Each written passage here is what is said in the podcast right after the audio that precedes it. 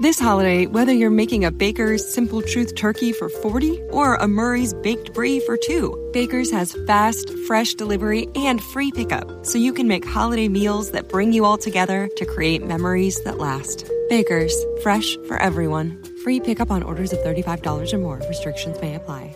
Choose from a great selection of digital coupons and use them up to five times in one transaction. Check our app for details. Baker's, fresh for everyone.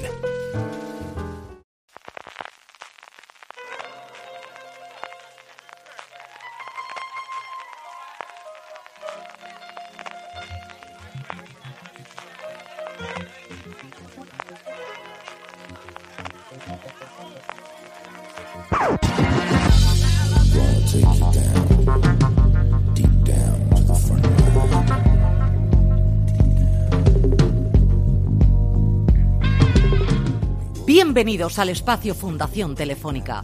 Bienvenidos a Fuera de Series Live. Con todos vosotros, Alberto Rey.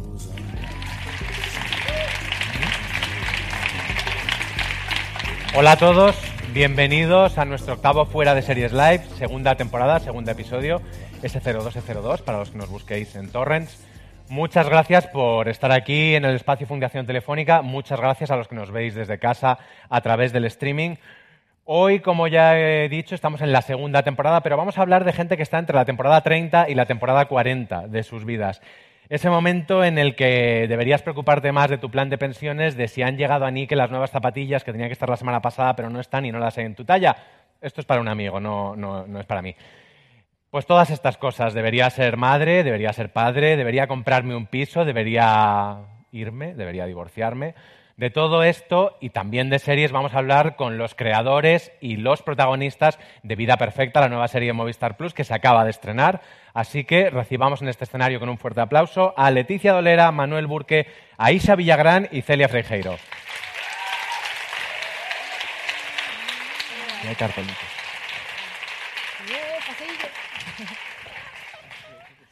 Lo de entre la temporada 30 y la temporada 40, ¿os parece correcto? Sí. Yo cumplí 38 hace dos días. No vamos a decir las edades de cada uno. Bueno, a lo mejor salen a lo largo de, esta próxima hora. Eh, empecemos hablando, evidentemente, de, la serie, de esta vida perfecta. Son muy pocos episodios, son muy cortitos. A muchos nos ha, a mí se me ha hecho muy corta, me ha, me ha sabido a poco. Pero vamos a hablar, vamos a empezar a hablar con los creadores, que la creadora eres tú, Leticia, pero Manuel también ha estado muy involucrado en la serie desde el principio. Vamos a hablar de la idea, la primera idea de vida perfecta. ¿Cómo, cómo se te ocurre? La primera idea, ¡guau! La primera idea fue justo poco después del estreno de Requisitos para ser una persona normal, que empiezo a pensar en, en estos personajes de estas tres mujeres y, y también el personaje de Gary. El personaje de Gary siempre estuvo al principio. Eh, y, y enseguida, no sé, mm, salen ya como sus, sus personalidades o sus conflictos principales. Y primero empiezo a pensar que a lo mejor es una peli, pero de repente pienso que no, que, que, no. O sea, que, esta historia, que todavía no sé si la hay o no, en el caso de que la hubiera, tendría que ser una serie. Y, y escribo cuatro o cinco folios con un poco los, las cosas generales que iban a pasar y voy a Movistar. Y, y voy a Movistar y ahí me dicen pues que guay, en plan, molas mucho tía, pero no vemos la serie. Eh, y digo, bueno, pues nada. Y me voy a mi casa, muy triste. ¿Sí? Lloré. En el parking de Movistar lloré. Ahora que está el equipo de Movistar delante, lo puedo contar. Aquí nos encanta un drama, ¿eh? Todo- elévalo todo lo que quieras. Pues sí, eh, pues lo puedo elevar porque eh, yo me había alquilado un coche para ir hasta allí porque estaba en... ¿Dónde es eso? Muy En Tres. Cantos y yo no miré bien de los nervios que se podía llegar en metro y auto- en tren y autobús y dije, pues me tengo que alquilar un coche. Ahí volver llorando en el tren era Y más... Era más, sí, más francés. Y entonces alquilé un coche de estos por horas. Francés, tío. Me alquilé el coche por horas, llegué allí y diluviaba. Diluviaba, pero diluvio de... Me ha salido bien, ¿eh? Y, y entonces me dicen que no, me voy al parking de Movistar y todo diluviando y yo llorando. Y digo, tía, no puedes conducir así con esta lluvia y llorando. Eh, te tienes que desahogar, entonces llamo a gente para ir desahogándome, ¿sabes? Porque cuando lo vas contando vas La llorando. típica llamada que te apetece mogollón recibir, por otro lado. Sí, sí, me han dicho que no. Y ya cuando lloré, ya me descargué, pues me fui. Y, y me fui a casa y empecé a escribir el- la primera versión del capítulo 1. Y cuando ya lo tuve escrito, dije, guay, lo muevo. Y dije, espérate, no vaya a ser que te haya quedado un, un capítulo 1 mono, pero luego no haya, no haya serie. O sea, que a lo mejor te pones a desarrollar y a pensar en, la estructura y, no hay serie realmente. O hay una serie de tres capítulos y no, no da para serie, da para miniserie. Entonces estoy el, el- siguiente año eh, escribiendo la primera versión de la Biblia. eh, pensando en, los arcos de los personajes, las cosas que les pasan. eh, y cuando ya tengo eso, vuelvo a Movistar. Y les digo, oye, aquello que no veías, ahora lo puedes ver un poco más, porque está escrito. Y lo ven, lo leen y me dicen que sí, que me dan la luz verde al desarrollo de guiones. ¿Y no pensaste que el numerito de la otra vez en plan, qué vergüenza, los lloros? No, porque los lloros fueron en privado en el parking. Nadie me vio. Bueno, tú sí te viste. Pero yo, ah, bueno, ahí sí, pero yo cuando me dijeron que no, yo súper digna, ¿sabes? De bueno, pues no pasa nada, me iré a otro sitio, ¿A llorar? ¿sabes? No eres la única puerta a la que llamar. ¿Y en qué, en qué momento, Manuel, te, te involucras en el proyecto? Pues cuando le dijeron que sí, creo que al día siguiente me... Ah, o sea, tú ni lloros ni nada, tú No, no, directamente... yo fui a lo bueno. Yo llegué para lo bueno. Por cierto, un pequeño paréntesis. Sabéis, los que, los que sois habituales de fuera de series live, que vosotros, público, podéis participar también. Al final reservamos un espacio para vuestras preguntas. Lo tenéis que hacer enviando cualquier pregunta o cualquier curiosidad que tengáis en las redes con el hashtag que lo podéis ver aquí, FDS Live. Y nuestro compañero Álvaro se encargará de filtrarlas o no y de lanzaroslas a vosotros. Ahí lo dejo. Continuemos. Pues eso, eh, ella me, me dijo, ¿quieres escribir la serie conmigo? Y yo le dije que sí, porque si no sería un loco, porque me dio mi papel en requisitos y decirle que no sería feo. Y porque me convenció lo que me contó. Me apetecía escribir sobre ello y escribir una serie. Y a partir de ahí nos metimos Dos años. dos años muy intensos de escritura, muy intensos, porque además somos los dos perfeccionistas y obsesivos, cada uno a su manera, y trabajábamos a lo mejor, eh, ¿Qué es cada uno a su manera? bueno, pues que cada uno le obsesionan unas cosas. Sí. A mí, por ejemplo, me obsesiona mucho el método de trabajo y, y encontrar, entrar en, la, en lo que es la teoría de guion, cómo tiene que entrar todo. A ella le obsesiona mucho, eh, hablo por ti, pero tú me puedes corregir. Habla por mí, habla por mí. eh, cuadrar bien los temas, que me transmitió luego la obsesión a mí, yo le transmití a ella la de... Es que tenéis que pensar que trabajábamos de madrugada a llamadas a las 2 de la mañana en plan, hemos hecho todo mal, hay que reescribir. O sea, un capítulo entregado y al día siguiente, a las 3 de la mañana, uno u otro llamaba y decía, lo, lo estamos haciendo mal. Eso es muy obsesivo, ahí aguantan pocos guionistas. Pero ¿eh? es, es guay encontrar un, un partner que, que sea capaz de sostener eso. No solo que sea capaz de sostener eso, sino que le ponga. ¿Sabes? De, hostia, es verdad, podemos encontrar otro camino mejor. Esto fuera.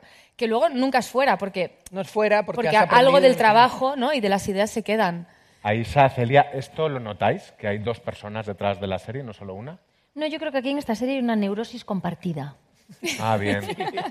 O sea, no hay dos locos y y, dos cuerdas, todos aquí hay cuatro fenomenales. locos. Entramos todos. No, hay un equipo. Y esta cosa de que no- nos ponen las obsesiones. Sí, sí, entramos nos- todos nos- en eso. Nos ¡eh! retroalimentamos de las obsesiones. De nuestra Pero todo el equipo, ¿eh? Todo el equipo. Yo creo que es una ameba que va absorbiendo a otra y luego a otra y se va convirtiendo en una más grande, sí. En Igual no salen muchos curros contando esto. Hay que decir que todo matemático y todo bien. Como todo matemático. automático. ¿eh? De vida perfecta. Vamos a, vamos a seguir. Vamos a seguir hablando con, con- Leticia porque tú eres guionista, directora y además actriz. Vamos a hablar de las tres facetas. La de guionista la hemos, la hemos hablado ya un poco. ¿Cómo es ser directora de tu propio trabajo? Dirigirte a ti misma. Es guay. es, es guay porque, porque es una persona menos en el equipo a la que le tienes que decir lo que tiene que hacer. No. Es broma. No, eh, es verdad que el proceso. es- esto es curioso, porque realmente el proceso mm, de- En el proceso de escritura, como además Burke y yo hacemos mucho de lo de leer los personajes, leer los, diálogos, porque otra cosa que nos obsesiona, otra fase de obsesión que tenemos común, es que los diálogos suenen naturales. Y entonces los decimos mucho, los reescribimos mucho. Entonces, cuando los decimos, eh, ya que está la actriz, ¿no? Pues, o en el caso cuando era su personaje, decimos el. Ya estás diciéndolo, ¿no? Entonces yo creo que hay, algo de la actriz que ya está trabajando en el proceso de guion, la actriz ya está entendiendo al personaje. Y, y luego, igualmente, aunque sea directora, para mí es fundamental el proceso de ensayos, porque en el proceso de ensayos yo también busco, igual que buscan ellas y él, ¿no? En los ensayos eh, vas, vas buscando y es el lugar donde, donde probar cosas y donde a lo mejor tú, eh, es curioso porque digamos que lo has escrito, pero cuando lo actúas, eh, a lo mejor descubres cosas, descubres nuevas capas o entiendes que hay cosas que puedes cambiar, ¿no? Porque yo sí que creo mucho que mm, si tienes una buena base de guion de una escena, los actores y las actrices pueden hacerlo crecer, ¿no? Porque además ellos, como solo están eh, viendo la historia desde su punto de vista, ¿no? Ellas, eh, luego leen, evidentemente leéis el, el guion en su conjunto, pero cuando estáis trabajando os centráis en vuestro personaje y el punto de vista, ¿no? Y ahí cuando ellas, o el caso de Burke, se meten desde el actor, desde la actriz, a, a ver le- el mundo desde el personaje, ven cosas, ven matices, se hacen preguntas a lo mejor que tú no te has hecho y eso enriquece todo. Y luego además hay más directoras de episodios Sí. Elena Martín y Ginesta que Guindal. aportan cada una su, su visión. Sí, que además también, de repente también BP vuelve a tener grandes noticias para todos los conductores. Cuando vayas a repostar tendrás un ahorro de hasta 40 céntimos por litro en Península y Baleares y 35 céntimos por litro en Islas Canarias, incluyendo la bonificación del gobierno. Cada vez que visites una estación BP en la península y Baleares, puedes ahorrar y disfrutar de todas las ventajas que ofrecen en su programa Mi BP. Y si lo haces desde Canarias, podrás disfrutarlas a través del plan Dino BP. Así que ya sabéis, BP nos lo pone fácil para ahorrar al máximo estés donde estés. Hazte con su tarjeta en sus estaciones de servicio y si quieres consultar más información, puedes hacerlo en mibp.es y plandinobp.es.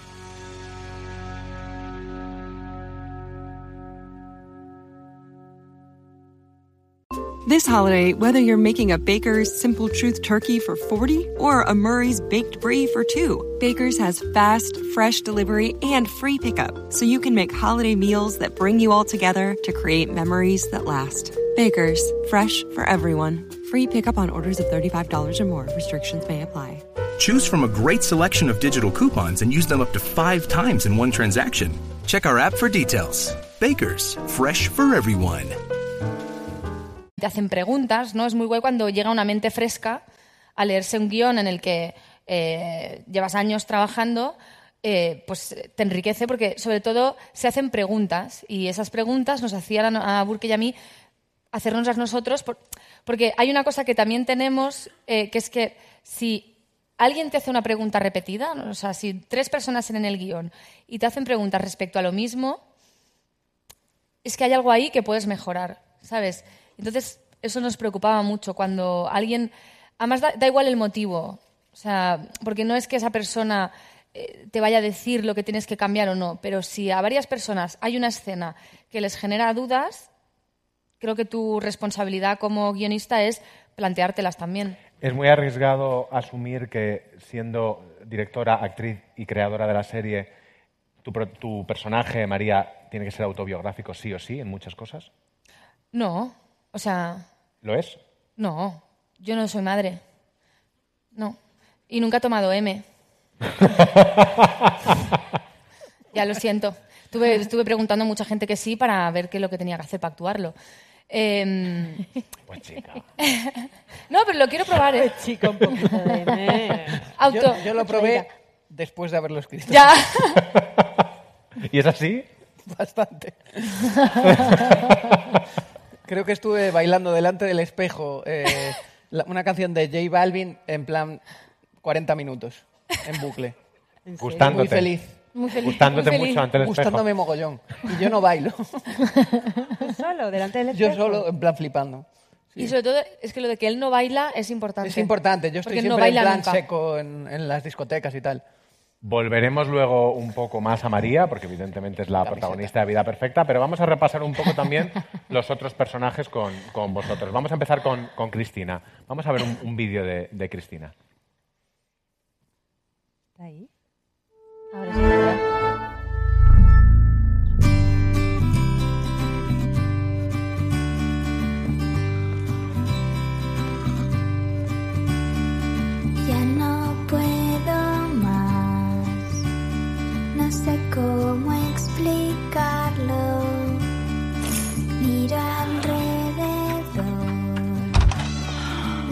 Venga, Pauletti, que tú te sabes vestir solita, corre. Va. Buenos días. Buenos días. A Martina. ¿Eh? Venga, niñas. A ver. Mira lo que tenemos hoy de prisa para ti. Y mira para Martina. A ver, un poquito. ¿Me lo como yo? Mira, mira. No, cariño. Perdón, perdón, perdón, perdón, que tenemos prisa. Paula, por favor, ¿eh? Venga, Martina, primera parada. Vamos, Pauli, que ya estamos. A ver, cariño, el libro ahora no, esto lo sabes hacer tú perfectamente. Venga, ¡ay, coño! Venga, vamos, tienes la mochilita, tienes todo, mi vida. ¡Mua! Ha llegado el cliente. Eh, te esperan.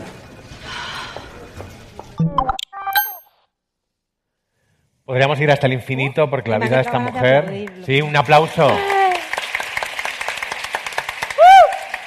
Vamos a ser súper demagógicos. Un aplauso para todas estas mujeres que se levantan cada mañana. y- Pero tiene un poco esta, esto también. O sea, esta es la realidad cotidiana de un montón de personas, de un montón de mujeres.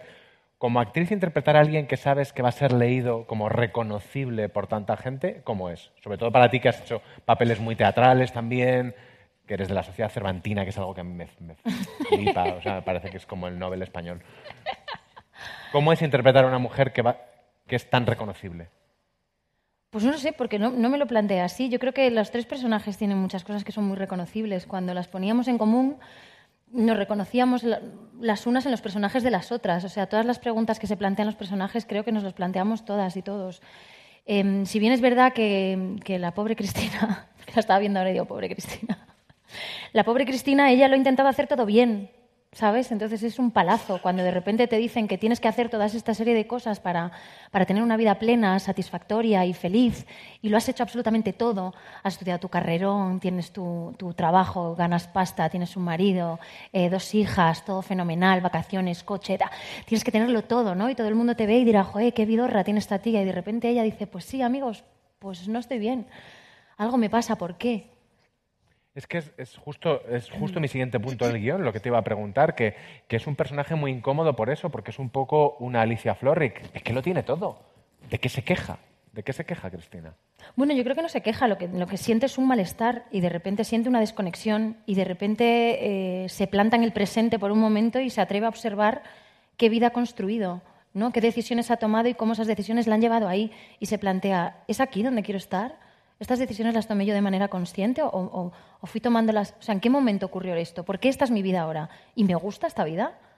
¿Hay algo que pueda hacer para sentirme mejor? Se atreve a hacerse esas preguntas ¿no? y a ponerlas encima de la mesa. Y a mí me parece muy valiente hacer esas preguntas y me parece más valiente todavía que se lanza a buscar esas respuestas ¿no? y no sabe con qué se va a encontrar. A la hora de, de escribir a, a Cristina, que a mí me parece. Los tres personajes me parecen muy complicados, pero este quizá porque es el que más se parece a la gente que tengo alrededor, es el que más gente he visto criticar como si fuera una.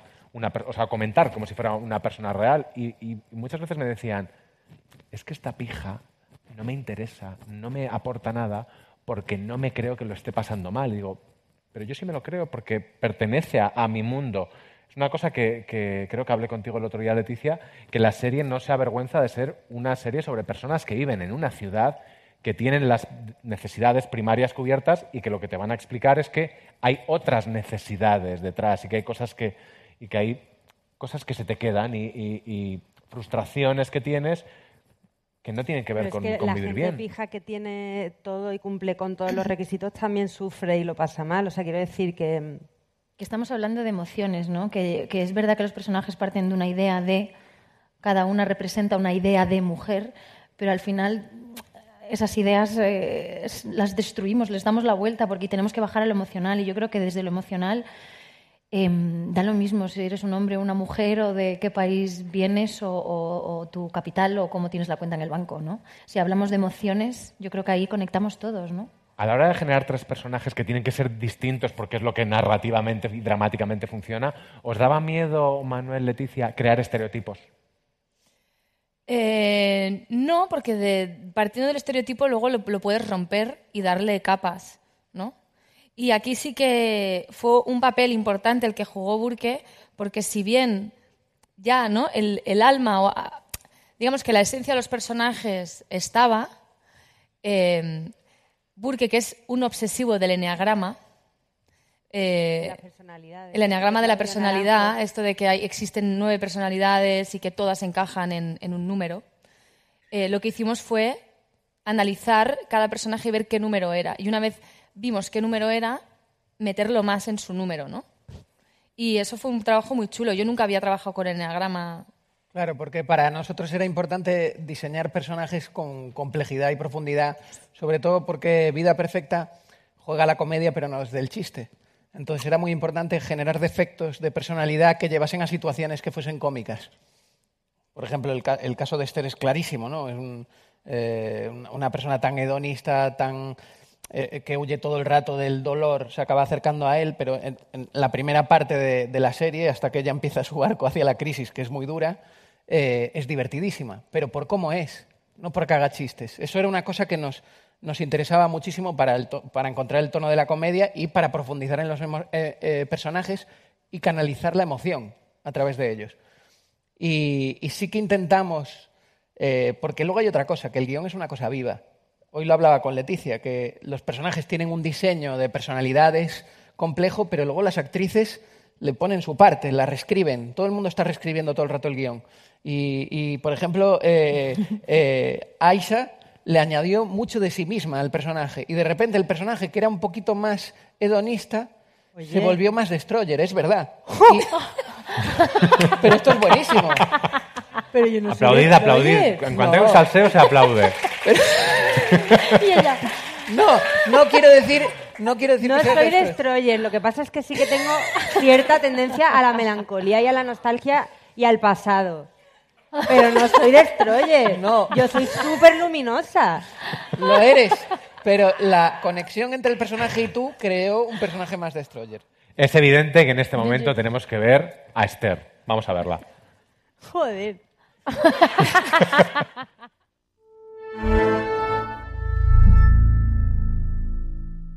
Hola. Hola. Hola. ¿Qué pasa? ¿Qué haces? Me voy, que este sitio es una mierda. Pero no te puedes ir si has pagado el fin de semana entero, ¿no? Déjalo ya, María, ¿vale? ¿Pero has vendido algún cuadro, cariño? No, no he vendido ninguno. Mira, por razón de más para quedarte e intentar vender. Si te vas no venderás nada. Venga. Mira, yo quiero comprarme este. ¿Me lo vendes, por favor? Para allá, ¿vale? Oye, a mí este me encanta, en serio. ¿No me quedaría fenomenal en el baño Sí. este? Sí, ¿verdad? ¿Aquel cuánto cuesta? ¿Pero vosotros qué os pensáis? ¿Que yo soy imbécil? ¿O qué pasa? ¿Que no necesito vuestra puta caridad? ¿Tienes un datáfono? Quiero comprar este. Para. Esto es un mercado y yo quiero comprar un cuadro. Te estoy diciendo que lo dejes. Soy una clienta. Que dejes el Que me lo quiero comprar de verdad. Perdón. Quédate el puto cuadro y quédatelos todos, que me tienes hasta el coño. verdad. Esther, Esther, no te enfades si lo hacía por ayudar. ¿Pero qué ayudar? Tú a mí me vas a ayudar. Tú has visto tu vida, María, que es una mierda. Porque no te ayudas a ti, Esther, me dejas tía. en paz y tú no te metas.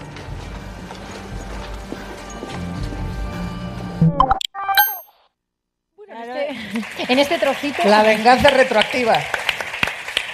This holiday, whether you're making a Baker's Simple Truth turkey for 40 or a Murray's Baked Brie for two, Baker's has fast, fresh delivery and free pickup, so you can make holiday meals that bring you all together to create memories that last. Baker's, fresh for everyone. Free pickup on orders of $35 or more. Restrictions may apply. Choose from a great selection of digital coupons and use them up to five times in one transaction. Check our app for details. Bakers, fresh for everyone.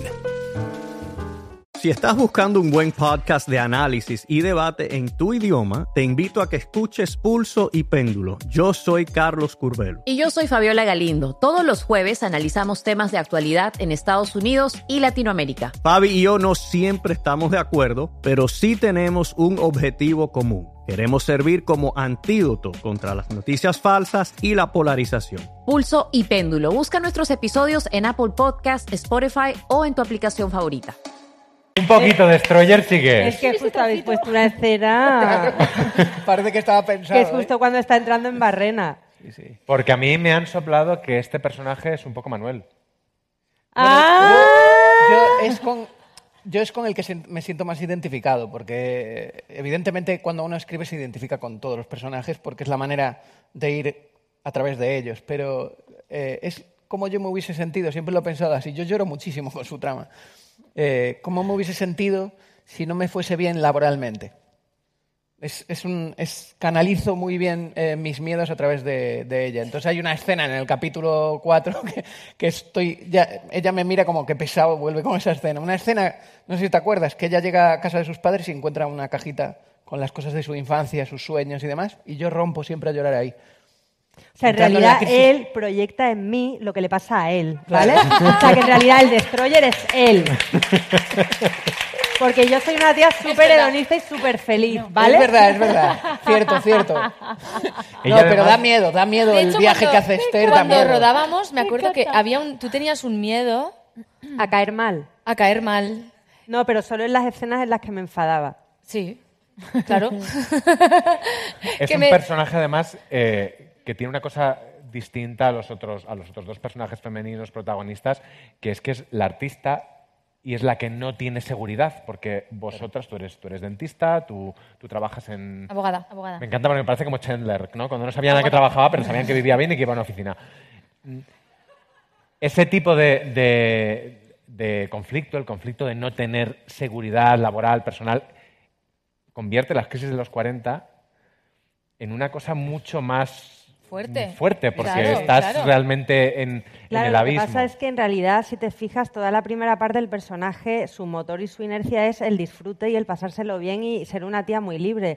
Lo que pasa es que empieza a entrar en crisis cuando nota la presión social, su familia, su entorno, que le está diciendo que es una loser y una, una teenager mm, de por vida, porque no cumple con las expectativas que se supone que una persona de 40 años tiene que cumplir, ¿no? Que es todo lo que eh, tiene el personaje de María, esa estabilidad. O sea que a mí me ha hecho reflexionar, eso, perdón, Cris, me ha hecho reflexionar llorar, ¿eh? so- sobre eso, sobre que, que- o sea, a mí me ha hecho pensar quién decide lo que está bien y lo que está mal, porque toda la primera parte, Esther es súper hedonista y entra en, en el agujero cuando Sí, no tiene en, el, red- en el momento en el que te empiezas a hacer redes sociales sin tenerlo Claro. muy claro. Sí, ella siempre ha pintado para sí misma, desde la libertad, desde el- el- el- ella pinta lo que le apetece, pero de pronto no vende cuadros y se ve empujada por el entorno a abrirse una cuenta en Instagram donde no se siente en absoluto cómoda, donde no tiene followers y es un desastre. Entonces ahí entra en, en el- en esta obsesión que tenemos eh, eh, por gustar, por gustar, gustar, gustar. Si no gusto, soy una mierda. Pero ella se gusta. Entonces ahí... A mí, el, el- el personaje de Esther nace de, de una época en la que yo estuve en paro como un año y medio y, y empecé a sentir que yo no valía, que yo era una mierda, empecé a no gustarme a mí misma y a preocuparme mucho por gustar a los demás, entonces por proyectar una imagen que gustara a los demás, que esto ya te pierdes, porque cuando empiezas a intentar proyectar algo que gusta a los demás, nunca vas a adivinar lo que les gusta a los demás. O sea, siempre te vas a equivocar. Y, y de esa inseguridad y de esa época eh, nace Esther. Lo que pasa que yo esa época la viví con 30 y como tú dices, esa misma crisis o inestabilidad, inseguridad a los 40 se te suma. Luego volveremos a la crisis de los 40 porque vamos a seguir avanzando con los personajes y vamos a hablar de, de un personaje que no está y de un actor que no está aquí con nosotros, que es el personaje de Gary, que es un personaje tremendamente eh, complicado de, de escribir, pero que es una elección autoral escribirlo. Muy bien podríais no haber utilizado un personaje al que, ¿cómo definirías tú?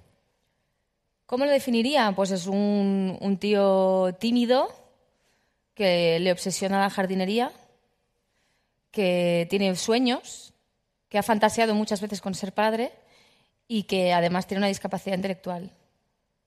A la hora de escribir este, este personaje, siempre yo he oído auténticas estupideces sobre de, de por qué sí y por qué no. Es decir, el, el criterio para juzgar a estos personajes es muy raro porque no hay.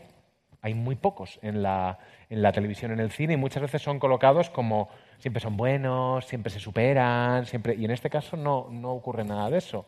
Hablemos más de, de este personaje porque es interesantísimo. Sí, eh, yo sentí la necesidad, o sea, me sale de manera natural eh, hablar de la discapacidad, ¿no? eh, porque en, en mi entorno cercano, o sea, yo he crecido con la discapacidad a mi lado desde pequeña. Entonces, es algo que forma parte de mi, de mi forma de relacionarme con el mundo y con las personas y de, y de ver eh, la vulnerabilidad en los demás, ¿no? Y el sentimiento de otredad, de cuando te sientes que eres otra cosa, que no formas parte del grupo, ¿no? Y, por ejemplo, en mi primera peli sí que hay un personaje con discapacidad intelectual que, lo, que, lo, que es mi hermano en la película, que lo interpreta un chico con síndrome de Down, que es Jordi Yodra. Y ahí la discapacidad, digamos que como la peli en sí misma ya es un cuento, tiene un tono más naif, está tratada con máximo, o sea, es blanco puro, ¿no? O sea, no quería además que entrase ninguna rendija de otra cosa, Em, porque ya existe en, eh, digamos, en la sociedad, ya hay muchas sombras ahí, entonces me apetecía contarlo de manera muy luminosa. En la serie, si bien creo que el recorrido también es luminoso, por el camino sí que el personaje transita las sombras, porque, porque evidentemente eh, tener una discapacidad en la sociedad eh, que tenemos montada es algo muy complejo, tanto para la propia persona como para los familiares. ¿no? Y entonces para Burke y para mí era muy importante siempre tratar eh, el personaje y el tema desde el máximo respeto, la máxima sensibilidad, pero huyendo del paternalismo. ¿no? Y Por sin ejemplo, hacer esas cosas también que hace el personaje Cristina de ¿no has visto que es un poco... bueno, pero, poco- eso, pero eso era importante que estuviera para, para nosotros. Es que ¿no? así es como se hace la Claro, realidad. y era, y era importante también que un personaje en un momento dado dijera, con un subnormal, sí era importante. Pero claro, también es importante si muestras eso y muestras el otro lado. Y me explico. O sea, a mí, por ejemplo, a mí personalmente, eh, la palabra subnormal me duele. A mí me produce dolor desde que soy pequeña. Pero precisamente por eso creo que, como autora lo tenía que poner sobre la mesa. Y creo que cuando, y este es mi punto de vista, mm, que, que creo que lo comparto con Burke, o si no, aquí lo hemos hecho así y no digo que esto sea la forma en la que haya que tratar la ficción. Pero si yo, desde mi privilegio, retrato a un grupo eh, vulnerable, como es eh, las personas con discapacidad, siento que lo quiero hacer em, con respeto. Y lo quiero hacer, en cierto modo, eh, iba a decir una palabra que no voy a usar.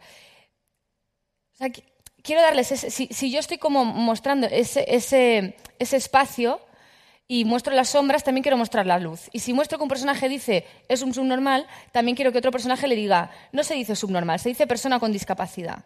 ¿Sabes? Porque creo que es mi responsabilidad como autora, si me tomo la libertad de mostrar esto, mostrar que hay otras formas de referirte a esas personas o a ese colectivo eh, que son más respetuosas. Igual que si hacemos humor con todos los personajes, creo que no hacer humor con el personaje de Gary Es paternalista, claro. es paternalista, ¿sabes? Eh, Yo aquí haría un aplauso. Y aparte narra una realidad, o sea, está contando lo que ocurre de verdad, que a, que a las- a las personas con discapacidad se les llama subnormales y mongolos. O sea, entonces lo único que está haciendo es eh, contar una realidad. Y, y- más allá de eso, para no quedarnos en la anécdota de la palabra, eh, también luego les mostramos su día a día, que tienen, que tienen sueños, que les gusta trabajar de una cosa o de otra, que comparten piso, que se quieren independizar, que muchos son padres, que otros no, que algunos tienen la vasectomía hecha, como realidades que, que generalmente, como, como la discapacidad no forma parte del relato, pues que desconocemos y que a mí me parecía importante pues también retratar. Yo, yo creo que, estoy de acuerdo en todo lo que ha dicho. Eh, intentamos no idealizar, porque si idealizas, el espectador desconecta, porque ve el truco.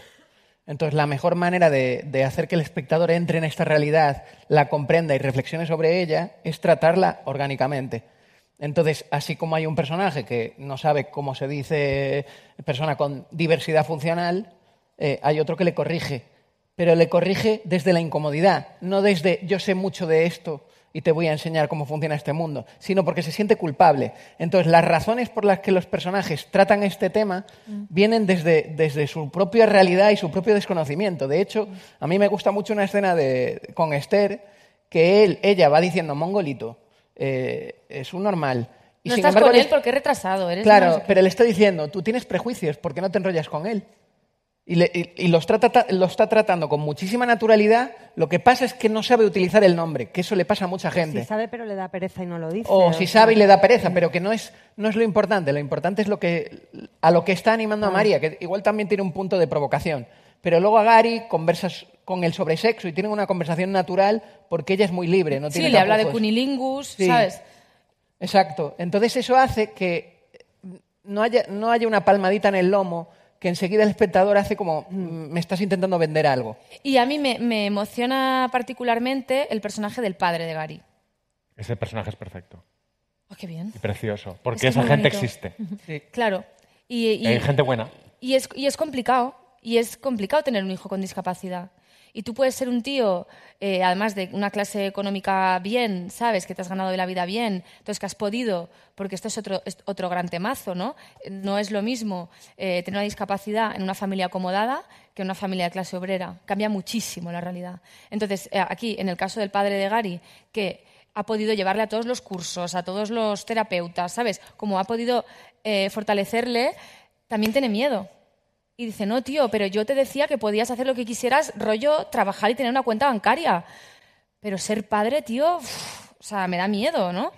Y a mí, me, me- mira, se me pone la piel de gallina. La escena en la que José le dice a él, em, tienes que estar orgulloso de tu hijo, pero también de ti, porque los dos os habéis enfrentado a esto juntos. Y a mí esa- eso pues me, me conmueve. Hemos hablado de idealización, de incomodidad. Eh, vamos a hablar un poco de cosas frívolas. Cuando yo vi la serie, Manuel, te mandé un WhatsApp que decía lo Sí, sí, siguiente. por favor. Hablemos de esto. Lo tengo favorito. Hablemos de esto. A ver, a ver. Me ¿Te dijo, acuerdas más o menos? Estás muy guapo, sales muy guapo en la serie. ¡Bien! y lo tengo guardado Estábamos con la- hablando con la- de eso, que lo está petando. Porque Lo yo estoy- una de lo las estoy cosas- cosificando. De momento no, Sí, ¿eh? sí. De momento no. Bueno, Y yo lo analicé mucho porque dije, "Est- me, me siento muy incómodo. Porque, no, te dije estabas guapo. Algo así. Porque ¿eh? yo por ahí dije, está súper guapo, está Te lo sexy. leo es si que, vemos, que, es que- Sácalo, Léelo, sácalo. léelo. yo dije, yo me lo tiraba. Y Esto, luego es una vez, esto es una vez en la vida, yo lo tengo que disfrutar. Luego lo analicé, porque he aprendido yo con esto, ¿y sabes por qué es? Porque habla poco. Porque Burke, como yo, hablamos mogollón. Y eso lo jode todo. Jode el misterio, jode la seducción. ¿Pero le ves guapo porque le ves callado? Sí. Bueno, claro. Pero es que yo luego lo he aplicado en mi vida y ahora me callo mogollón. Y estás más guapo.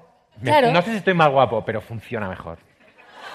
Generas misterio. Calla- Pero vamos, el, el- hay que... Él es calladito. El misterio, es el misterio, porque la gente solo rellena con cosas positivas. O sea que no voy a responderte Siempre. ni a una pregunta más. Exacto, no, no. Y te pone así como de medio escorzo. Este es el mensaje, comentario frívolo, frivolísimo eh, sobre vida perfecta. Estás guapo, guapo. Hay dos guapos. En mayúscula, en la serie. Y un guiño. Uh, No, no. ¿Qué Estuve... está pasando aquí? que al principio estaba como muy súper incómodo hasta que dije, vamos a analizarlo. Pero ¿y Esto, cuál- como, como momento, crítico de ¿y la televisión. respuesta cuál La fue? respuesta, ya puedes venderme como el nuevo sex symbol desde ya. No, y no, él él- dijo, procedo, y no hiciste nada. Estamos en ello, estamos en ello, hoy hemos comenzado. Vamos a volver a, a lo nuestro, que son las series, porque ahora está Sí, siendo sí. esto un Pero poco en el incómodo mensaje conmigo. ya estabas aplicando tu, eh, o sea, además de ser misterioso, o sea, es súper escueto. Estás guapo, guapo, guiño. Sí, sí, sí, todo ya era... Sí. O sea, ahí ya estabas intentando ser misterioso. Claro, claro, no, jugando al mismo juego. Yo ya, ¿Procedo? yo ya empecé, a pre- empecé a hacerlo desde ya, y desde entonces, que sepas que me va fenomenal gracias a, a Vida Perfecta. Vamos a seguir hablando de series y lo vamos a hacer con la redactora jefe de Fuera de Series, Marina Such. Bienvenida. Sácame de este jardín. De este jar- te has metido tú solo. A mí, no, a mí no me pidas que te saque. Ya sabéis que en cada fuera de solo. series hablamos de otras series, no solo de la que se viene aquí a presentar, pero series que tienen que ver, en este caso, con, con Vida Perfecta. sí. Y vamos a comenzar, bueno, tú misma. Eh, hola a todos, primero que no, que no he saludado.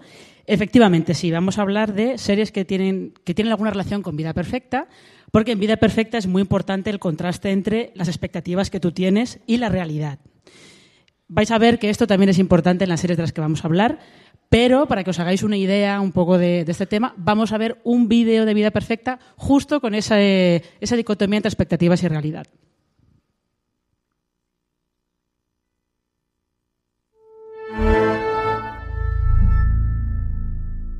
¿Y por qué no te vas a vivir sola? Y lo ves desde ahí, ¿sabes? Tranquilamente. No sé, porque no, no quiero irme a vivir sola. Ahora va a na- nacer el niño y... ¿Sabes? Yo quiero una familia normal. Normal. Sí, una familia normal con la que irte a la playa los domingos. Coges el coche, vas a la playa, buscas el sitio en la arena, plantas la sombrilla, sacar un tupper de sandía y comer todos juntos el tupper de sandía. Ya. Lo que pasa es que te dejas la parte en la que no encuentras un puto sitio para aparcar, la playa está petada, las niñas no se pueden bañar, se te abrasan con el sol y cuando sacas el tupper ese que dices, está caliente. Pues siempre está caliente el puto tupper de sandía. Yo quiero eso. Yo quiero mi tupper de sandía caliente.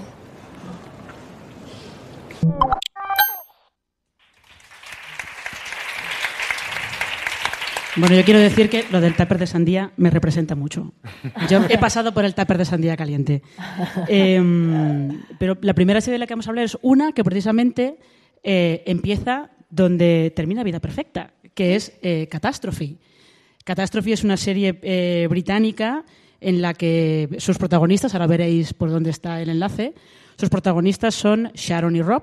Rob es un chico eh, americano que va a Londres por un viaje de negocios y allí conoce a Sharon. Tienen un rollo de una noche, se separan, él se vuelve a Estados Unidos y de repente descubren, ella se da cuenta que está embarazada y lo llama. ¿Y qué hacen ellos? Él se va al Reino Unido, se casan y deciden formar una familia.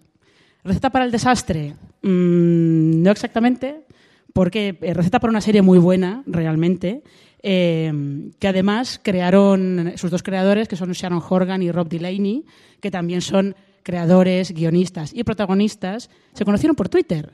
Se leyeron por Twitter, se parecieron súper graciosos y empezaron a hablar por mensaje directo y crearon una serie. O sea que ya sabéis que por Twitter pueden salir cosas eh, muy interesantes.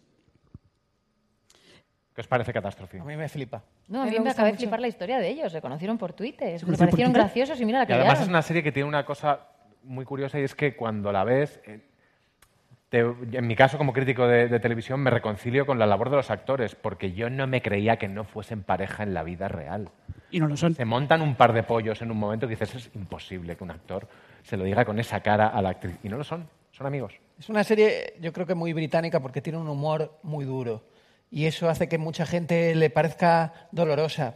Porque es, joder, que, que es que no se quieren. ¿Por qué fingen que se quieren si se hacen tanto daño? Y, y si- y sin embargo, yo es que me río. Es una serie, mira, te dije que me reía poco viendo ficción. Con Catástrofe me he reído mucho. Porque tiene escenas delirantes. En donde se meten ellos. es- Y siguiendo con esto, vamos a ir con una serie que podría, que empieza donde podría terminar Catástrofe. Exactamente, empieza donde podría terminar Catástrofe, porque esta serie se llama Divorce, divorcio. Ah, Eh, va- esto Ah, esto no va, a ir, visto. esto No va, a lo he ir, visto. va a ir bastante hilado esto. O sea, es una Eh, putada, perdón, porque o sea, somos súper eh, serienómanas y yo no he visto ninguna. Pues para estás tenéis aquí. lista, Claro. ¿ya tenéis lista? Vale, Para vale, eso has vale, venido a aprender. No estoy quedando fatal, ¿no? No, no, no, no, esto al final todos nos llevamos con lista de, de series para ver. Tú. Eh, Divorce, además, está creada por Sharon Horgan, que era la co-creadora de Catastrophe. También va a, haber, va a haber muchas conexiones aquí de este tipo. Lo que pasa es que aquí Sharon Horgan no es eh, la protagonista. La protagonista es Sarah Jessica Parker, que todos la conoceréis de cuando estaba en, en Sex en Nueva York. Y en esta serie lo que te cuentan es que ella y su marido, eh, bueno, pues se divorcian. Deciden, en el primer capítulo deciden divorciarse. ¿Qué es lo que les pasa? Que, bueno, a partir de ahora empieza una etapa nueva de sus vidas. ¿Pero van a empezar de cero? Mentira, porque es una etapa nueva de sus vidas, pero van a arrastrar todo lo que llevaban de su etapa anterior cuando estaban casados. Tienen hijos en común, amigos en común, ellos van a seguir viéndose hasta que, hasta que se solucione el divorcio, con lo cual, pues como que no es tan fácil como, como parece. Y además realmente. esta es un- una serie sobre una cosa que se habla muy poco en, en general en la ficción, que es el conformarse. Que no pasa nada en un momento dado por conformarse, por plantarse, como hacían en el 1, 2, 3. Esto aparece también un poco en Vida Perfecta, cuando dicen, bueno, tía, si estás ya bien, no... Aceptar. Aceptar más que conformar. Sí. Porque conformar hay algo como de frustración. Aceptar es que tú Claro, te te vuelves más flexible. No es que dentro de tu rigidez te jodes. ¿Sabes? Sí, no, es una, es de- una cosa que ellos hacen bien, pero me ha gustado de, eso. de dentro de tu rigidez te jodes es muy de nuestra próxima serie. Eh, sí, sí, mira, totalmente, sí. Porque esta, esta pobre eh, crisis, el personaje mm, está en un momento de su vida un poco complicado. La creadora no. La creadora está en la cima, porque esta serie es Fleabag, que es la... eh, Esta la visto. Muy Había bien. un aplauso tímido. Aplauso, No. aplauso, por favor. Habría que mandarle este Claro. vídeo o algo, ¿no? Aplauso para Phoebe Waller-Bridge, que está en el mejor año de su vida, pero de cabeza. Yo me quiero casar con ella. Yo Pero de también, yo cabeza. también. O sea, es, es impresionante. Tiene, crea Fleabag, que era eh, empezó siendo un monólogo pequeñito en el Festival de Edimburgo, y luego mira dónde ha acabado, arrasando en los Emmy. maravilla. Ella ha terminado reescribiendo el guion de la nueva película de James Bond. Eh, todo con- ventajas. ¿Habéis Ha roto un techo de Killing Eve? cristal. Killing Eve, que es la, la anterior. Es que la creadora de Killing Eve también, no, no, está por todas partes esta mujer. Pero ella, ¿cuál escribió antes?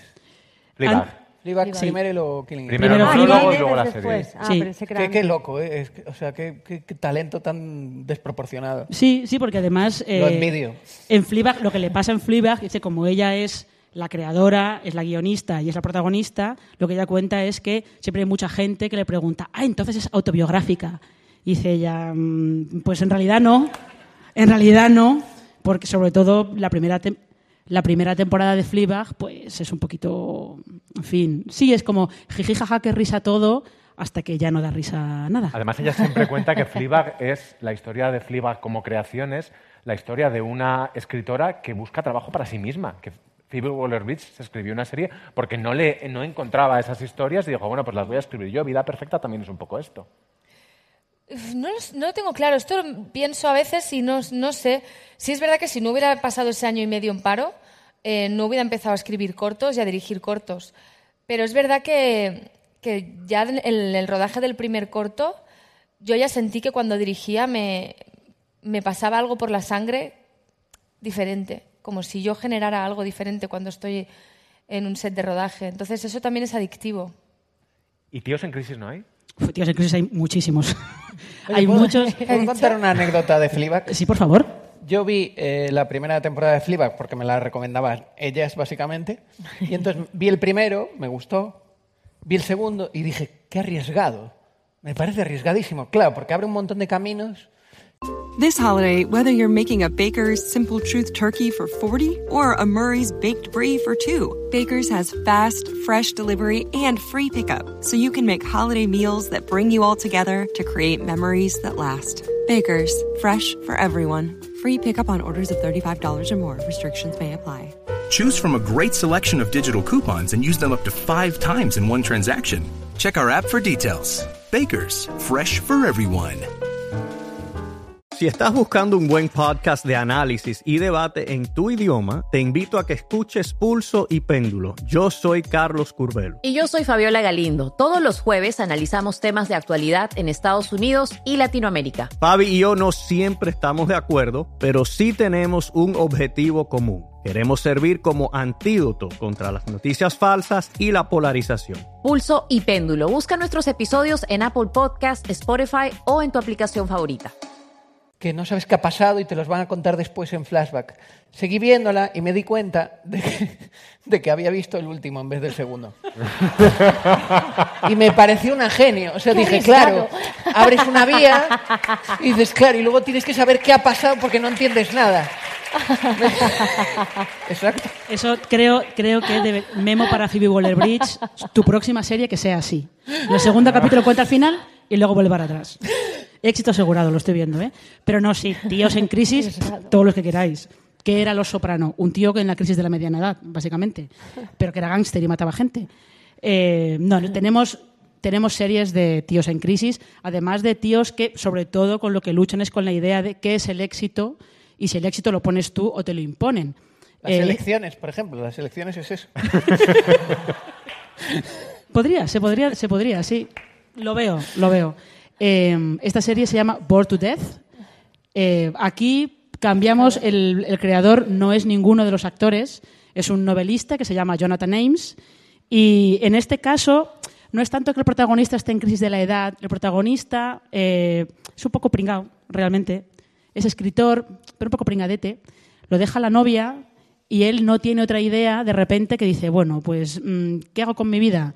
Como es muy fan de las novelas de Raymond Chandler, de estos detectives privados clásicos de Humphrey Bogart y toda la pesca, pues decide ser detective privado. Súper cutre y muy de poca monta, pero bueno. Y toda la serie son él y sus mejores amigos, que son, bueno, mejores amigos, sí, su editor y otro amigo que es dibujante, y realmente lo que intentan es eh, ver eso que es tener éxito en sus vidas, solo que lo hacen con mucha marihuana y con muchos martinis. O sea, cada uno Y con mucha turra existencialista y filosófica Eh, baratuna. sí, llega a salir Jim Jarmusch eh, paseando en una bicicleta dando vueltas por una habitación. Vamos a bajar Ese es un poco el nivel. Vamos a bajar un poco las expectativas Sí, y vamos favor. a una crisis más reconocible para unas cosas y absolutamente marciana para otras. Eh, sí, porque ahora vamos a saltar a otro señor en crisis, pero este sí que tiene una crisis de verdad. Lo que pasa es que este recurre literalmente a la prostitución para salir de esa crisis. Eh, es una serie que se llama Hang. Eh, su protagonista es un señor, pues bueno, ya cuarentón, yo diría que estaba por aquí Thomas Jane o casi. Y este, este pobre eh, está divorciado, está en el paro, no tiene dinero, no encuentra trabajo, tiene dos hijos que viven con la ex, la ex se acaba de casar y él, eh, pues claro, es que además no tiene ningún talento. O sea, Bueno, tiene uno. tiene uno, tiene uno muy concreto que es, pues os podéis imaginar, que está muy bien. el pene muy grande. Exactamente. Por eso se llama El pene, he sido El pene. eh, El pene. Muy Vamos a, vamos a decirlo finamente, sí. Porque en realidad se podría describir de otra manera. ¿Y qué es lo que él hace? Conoce a dos chicas, deciden montar una empresa. Las dos chicas son sus chulas, básicamente, y él es prostituto. Qué Y así es como eh, intenta salir de esa crisis y ganarse la vida. Pero, como decían en Showgirls, siempre hay alguien más joven y más ambicioso que tú bajando la escalera detrás de ti, que es lo que le pasa a él también. Con lo cual, pues lo tiene un poco complicado, la verdad. Joven y ambiciosa, nuestra siguiente protagonista, que también es escritora, directora, todo, actriz. todo, todo. Perdonad, ¿puedo ir al baño? Corriendo. Hostia, pero esto es una putada porque yo también quiero. Es que me hago mucho pis. Como queráis, si queréis podemos hacer un cineclub mientras tanto, si queréis podemos Ah, estar ¿puedo charlando un comentar poco. una cosa? Ran, Sí, sí. Leticia, Ran. Venga. Comenta, comenta. Eh, Born to Death está cancelada, ¿no? Solo tuvo una temporada. Tres. Tuvo tres temporadas. Ah, sí. Ah, vale, vale. Son estas series pequeñitas que hace HBO que, que siempre aguantan, pero no suelen aguantar más de dos o tres temporadas. Sí, dos, tres. El único caso yo creo que hizo HBO de una serie que creo que hacía un cero de audiencia y que aguantó cinco temporadas fue En Terapia.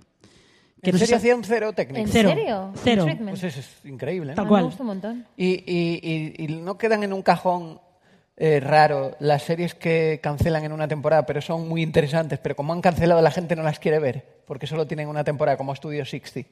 Bueno, normalmente Marina sabe más de esto que yo, pero, pero últimamente se suele hacer bien ese cierre. Es decir, los, Vale. los, se- el guionista tiene tiempo suficiente como para planear un cierre en una única temporada. Sí, o por Hay lo casos menos- de desastres, pero no suelen Sí, ocurrir. o, po- o por lo menos le avisan de que no sigue. El último capítulo, ese capítulo que te dijimos que era la última temporada, empieza a pensar cómo cerrar la serie, porque no va a seguir. Todo el mundo se acuerda de ese último episodio de The Newsroom, que era en plan, amaos, amaos, buscad novios ya.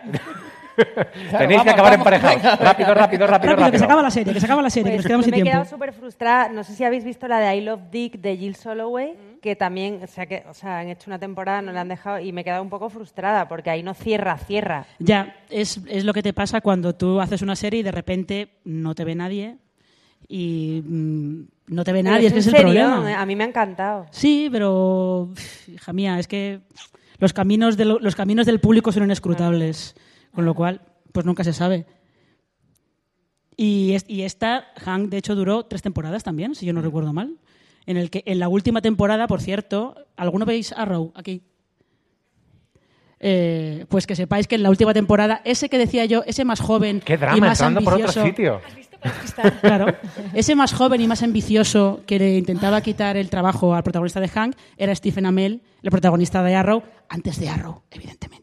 Pero ya estaba amazado igual. Antes ¿eh? de las 450 temporadas de Arrow, porque también Sí. pasa lo contrario. Sí, antes de hacerse sus salmon ladders ahí para que viéramos bien lo cachas que está. Pues Efectivamente. vamos con otra que también iba detrás de la escalera, ambiciosa, joven.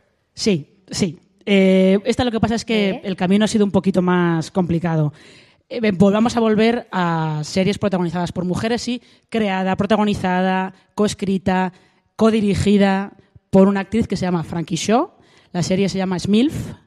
Eh, y aquí ella, eh, su protagonista es, no es que esté tanto en crisis, como que es una madre soltera que tiene un niño pequeño y ella pues lo que quiere es salir adelante, porque no tiene mucho dinero.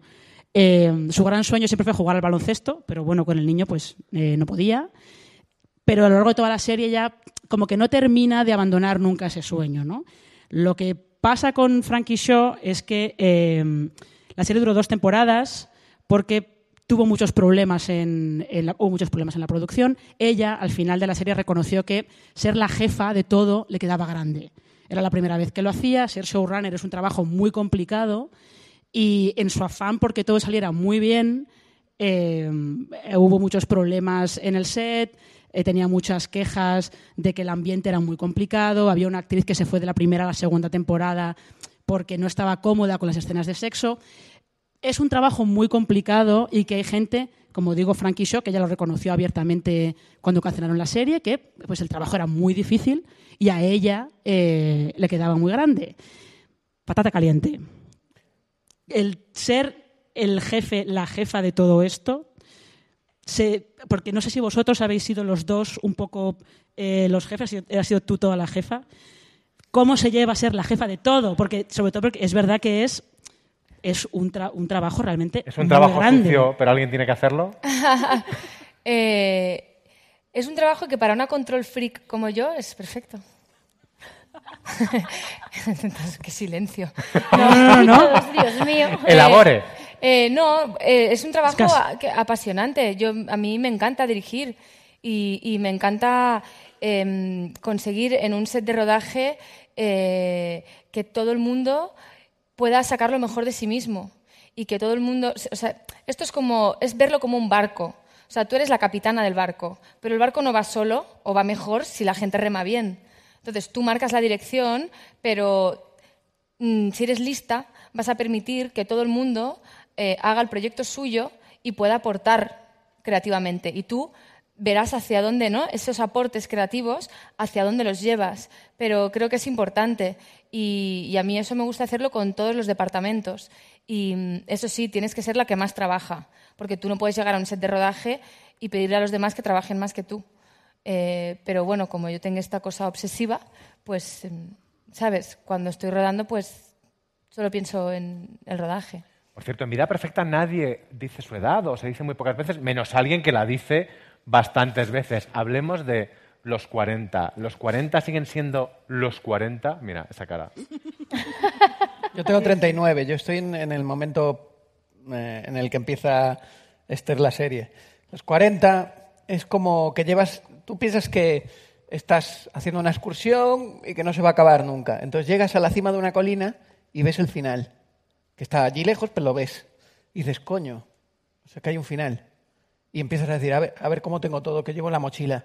Mierda, no tengo comida suficiente, se me ha acabado el agua, no voy con nadie. Empiezas a hacer un poco eh, resumen de tu vida. Y es donde te empiezas... Pero ya te digo yo que yo tengo 40 y, y luego no es que solo ves que hay un final, es que No, es que no. por el camino hay charcos, No, no. mierda, Piedras.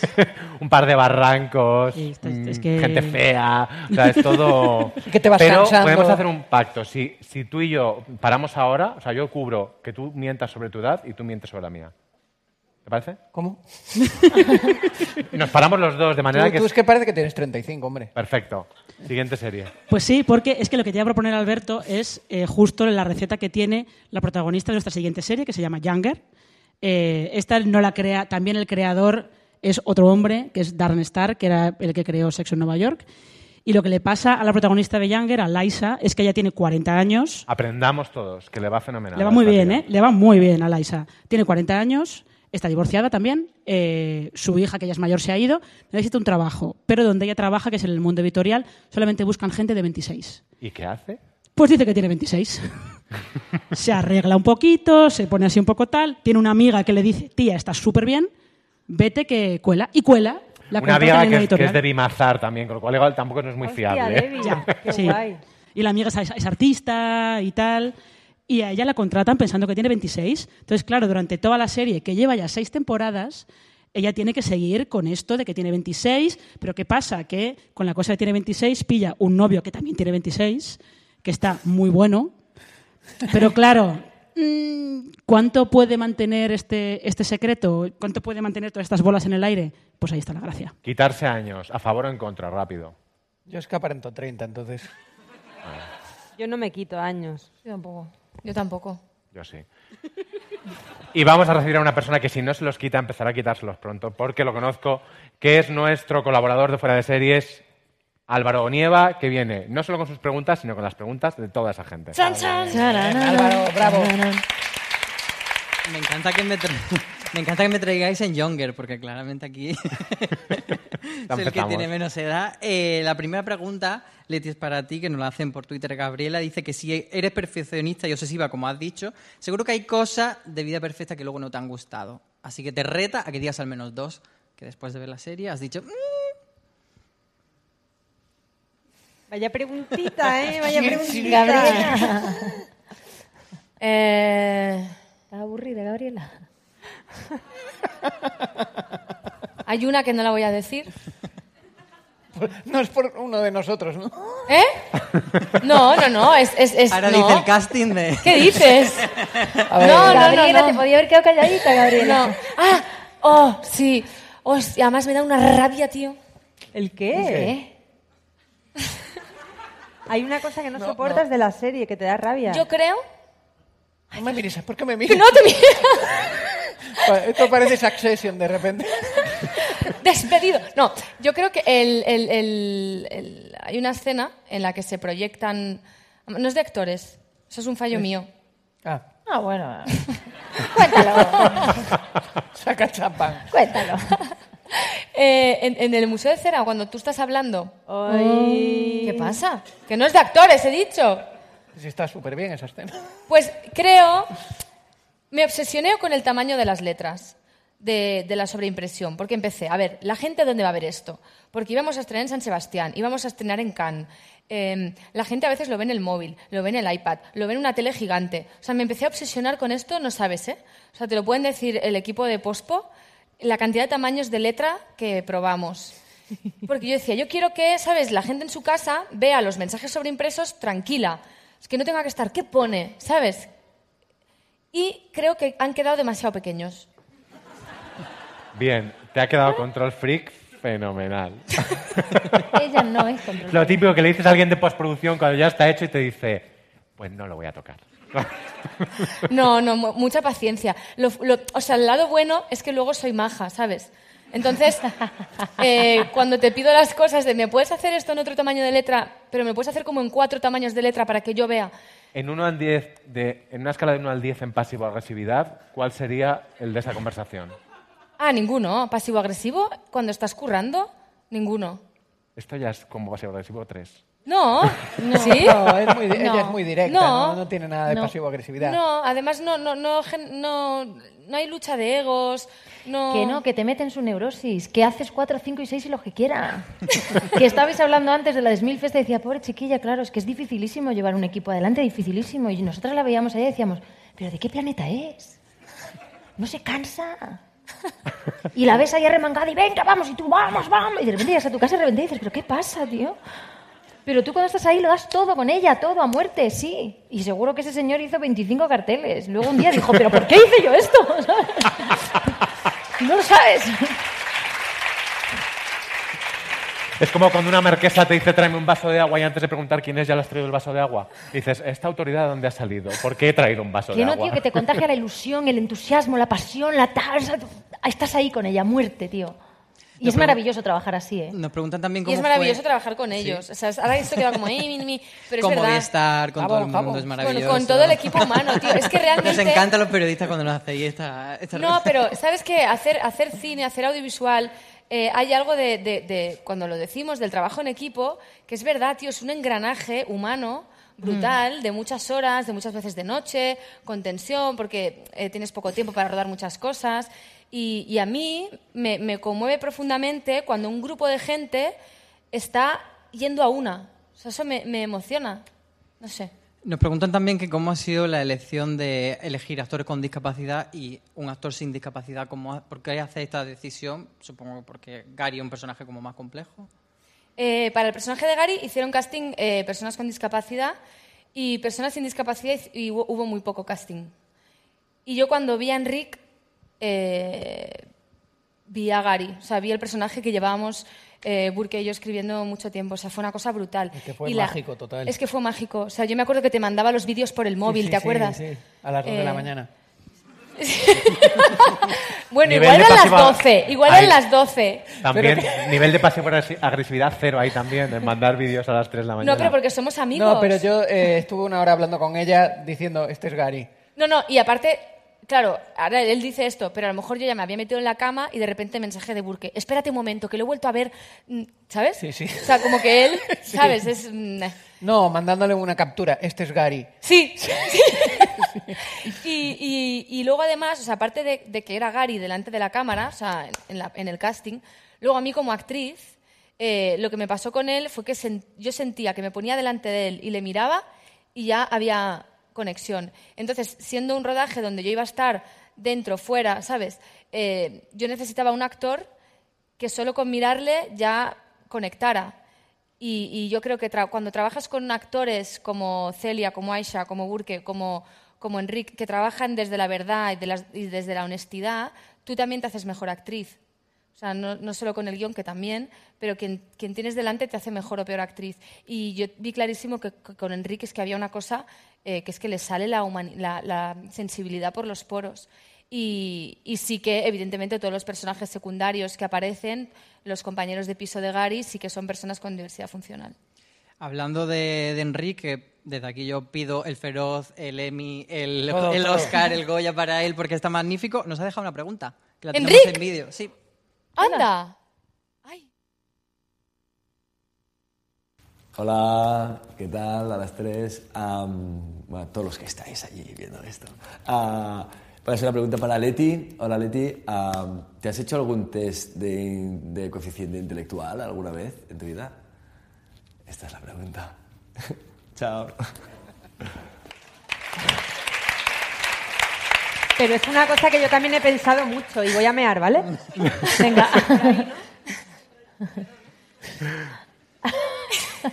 Responda. No entiendo la pregunta. No, por si eres Bueno, sobre, pues sobre- entonces no te la has sobredotada. por si eres superdotada de repente. No, a ver, la entiendo, la entiendo la pregunta. Eh, yo era la empollona de la clase. Se nota, ¿no? Era la empollona. Y la respondona también, ¿no? La que levantaba la mano. Sí, la que hacía preguntas, sí. Porque si algo no lo entendía, pues lo preguntaba. Porque quería saberlo. Nos preguntan también por Twitter si María es como la versión de María Zanahoria, pero en un mundo más nice, porque dicen que tiene elementos comunes, como por ejemplo hacer con una persona con diversidad funcional, el lío con Manuel Burke, la Thermomix de la familia, no cumplir expectativas, etcétera. La Thermomix Conexión- como- la Thermomix, la Thermomix como siempre. elemento de unión. Siempre, ¿eh? es una obsesión. Eh, eh, María sí que tiene algo en común, las dos Marías, que tiene que ver con la filosofía de la serie, que, que es, es un poco parecida a la filosofía de la peli, ¿no? De el hecho de encajar en unas expectativas, en un molde que viene diseñado por no sabes quién. Estamos hablando de la protagonista de, de Ah, Requisitos sí, la para ser una protagonista persona de, normal. de Requisitos para ser una persona normal, que se hacía una cuenta en Facebook y se llamaba María Zanahoria. Y, Y hay una zanahoria también. y de hecho esa serie. cuenta en Facebook existe, porque la hicimos para, para la peli. Luego la, serie tiene un punto también generacional, o sea, eh, las tres protagonistas sí que están con una edad similar, pero luego hay otros personajes de, de diferentes edades, como por ejemplo los padres de la protagonista, que vamos a ver un vídeo sobre ellos.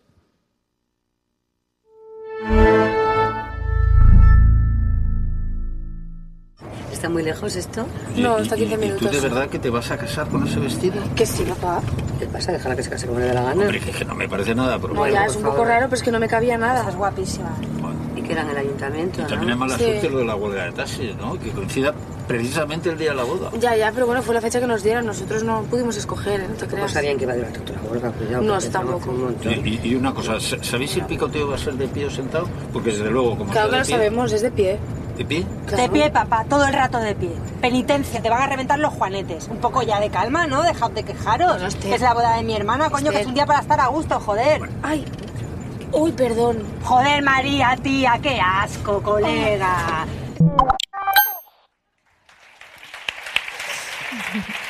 Nos está quedando un fuera de series live muy escatológico hoy, ¿eh? ¿Cómo, Es cómo que yo son escatológica. cómo es la crisis de estos padres y, y sobre todo de esa madre que está maravillosa, sale poquito, pero tiene esa crisis de fe y luego ese punto también de decirle a su hija, ay, pues no te cases porque yo en realidad... Que, a ver, no spoiler esto. Sí, sí. Pero eh, no, hoy venimos a tumba abierta porque sería ya la ha Ah, visto vale, todo el vale. mundo que se ve enseguida. Hay una, es que hay una escena en el capítulo 8 muy, muy importante, eh, que es ese diálogo intergeneracional entre mujeres, en cómo las preguntas que nos hacíamos, en, el caso, en este caso de la serie, María, la madre de María, son las mismas o tienen que ver con lo mismo, pero las respuestas las opciones del test ABC no eran las mismas. This holiday, whether you're making a Baker's Simple Truth turkey for 40 or a Murray's baked brie for 2, Baker's has fast, fresh delivery and free pickup, so you can make holiday meals that bring you all together to create memories that last. Baker's, fresh for everyone. Free pickup on orders of $35 or more. Restrictions may apply. Choose from a great selection of digital coupons and use them up to five times in one transaction. Check our app for details. Bakers, fresh for everyone.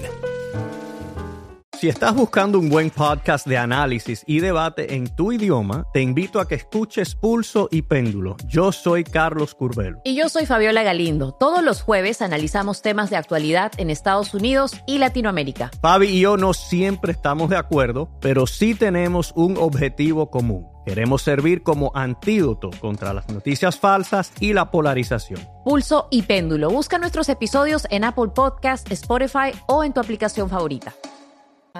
Eh, el personaje de Carmen Machi no tenía las mismas opciones de escoger que el personaje de su hija. Y por eso le- se lo dice, piénsatelo, porque ella lo ve y no quiere que le pase como a ella, ¿no? Y no hasta aquí leo. Y es un lujo tener a estos padres. Eh, Carmen Machi eh, me ha hecho un regalo aceptando salir en dos capítulos y medio eh, de la serie. Y, Fernando Colomo es una maravilla. Fue Burke el que, me, el que me propuso que le hiciéramos casting a Colomo. Y, y es que te enamoras, te enamoras. O sea, tiene una ternura que es la ternura que, que habíamos escrito para el personaje. Aparte es esto que es el tópico de uno cree que nunca va a parecerse a sus padres hasta que te das cuenta que no es que te pareces, es que Pero eres. total, total. Sí, sí. Si alguien cree- aquí cree que no le va a pasar, Habéis hablado antes de, de ser jefa tú, pero la gente quiere indagar un poquito más diciéndonos si realmente tienes el sueldo de directora, eh, de directora guionista, actriz, o cómo se hace. Todo esto se Obvio. hace. Esa es Gabriela hace- también, ¿no? O se hace un, un- un- uno así general. Un pack, ¿no? no, tienes contratos varios. Tienes cada uno. entonces Claro. tú te vas contratando a ti misma. No, yo no, me contrata la productora. Porque yo no soy productora de la serie. Ya, es, lo luego- que, es lo que te faltaba ya. No, no, no, eso no me interesa nada. Pero nada, no me pone nada eso. Y luego en el rol este de, de showrunner de la serie hay un momento en que te revelas cuando tienes, por ejemplo, una directora o tú has sido súper dócil cuando no te toca dirigir y estás en el rol de actriz. Es que con Elena y Ginesta se ha creado una sinergia súper pro obra. Y, y cuando me reuní con ellas, ellas conectaron muy bien con la serie, conectaron con los referentes que les pasé de estilo y de tono. ¿Qué eran? por Eran? Girls, Transparent y Young and Promising, que es una serie noruega. Y entonces hubo una conexión brutal en cómo encarar la dirección, ¿no? que es encararla desde los personajes, una vez más, no desde la trama, desde la peripecia, sino desde los defectos y los arcos dramáticos de los personajes. Entonces yo lo que hablé con ellas y fue como, o sea, quiero que os sintáis cómodas eh, en el sentido de que llegáis a una serie que ya tiene un, un guion, unas decisiones estéticas, ¿no? de, forma, eh, y a la vez que vosotras sintáis libertad y, sintáis que es un lugar en el que os podáis realizar como directoras y tomar decisiones. Y, y fue, de verdad, eh, maravilloso. O sea, sus guiones crecieron, eh, o sea, como que, ¿sabes? Le- en el proceso de- cuando como directora afrontas el guion y empiezas como a ver qué cambiarías o qué no entiendes o qué tal, esos guiones crecieron y luego la dirección con ellas pues fu- fue estupenda. O sea, es que, es que entendíamos muy bien lo que estábamos haciendo juntas. Mira, O sea, no, no había nadie, no había como lucha, no ha habido lucha de egos en ningún parte del proceso. Es como que todos entendíamos que lo que queríamos era hacer la mejor serie posible. Tenemos aquí esta imagen de- del parto, de la escena de...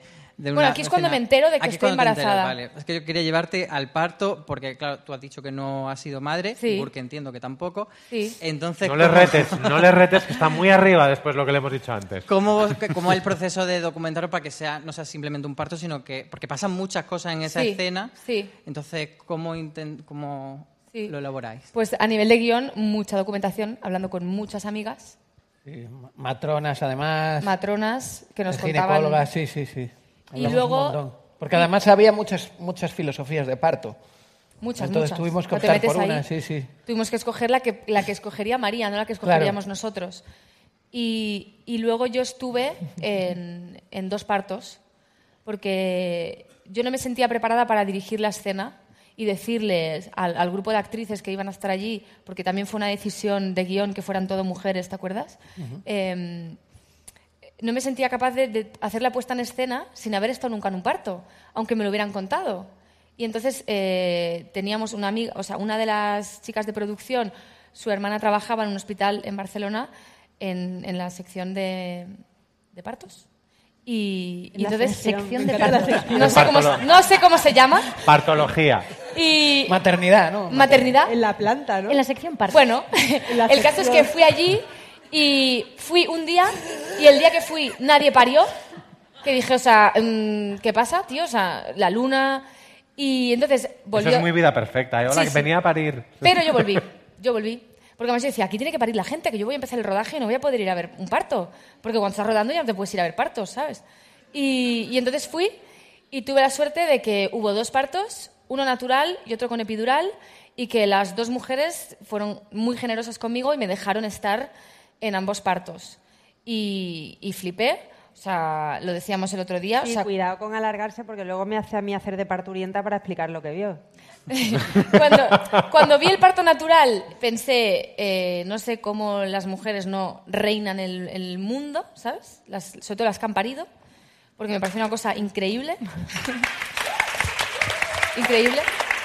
O sea, y, y luego el parto, el parto con epidural fue absolutamente distinto, porque ya había luz encendida, la chica estaba ahí como tranquila. eh, yo, yo primero entré, esto lo cuento igual es no, ¿no? Es que no, sé No, cuándo aquí vamos se de cuenta tiempo. todo. Es que fue largo el otro día, ¿eh? y eh, es que lo que me pasó fue que, que- que yo fui y la chica llevaba ya unas horas, ¿eh? Porque había un problema. Y, y entonces yo entré. ¿Quieres hacer de parturienta? Claro, y entonces yo entré en la sala y me quedé aquí. En lugar de ponerme aquí para no ver toda la mandanga, yo ¿Me vas a hacer fotos? Yo pensé, yo me bien, quedo por aquí. lo menos, perdón, pero sácame bien. Y entonces yo me quedé aquí y yo veía. No, yo me quedé aquí. Y entonces yo veía todo. Y claro, eh, le pusieron los forceps y le dijeron. ¿Así estás pariendo? No, Así estás pariendo. así, ¿eh? Y entonces no sé qué pasó. Celia, a- adopta un papel porque ahí de matrona no te veo, con las piernas cruzadas.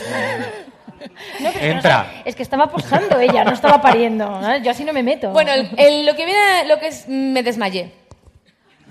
Porque empezaron a hacer una cosa, meter una cosa para hacer así, y empezó a caer ahí sangre y, y placenta y de todo.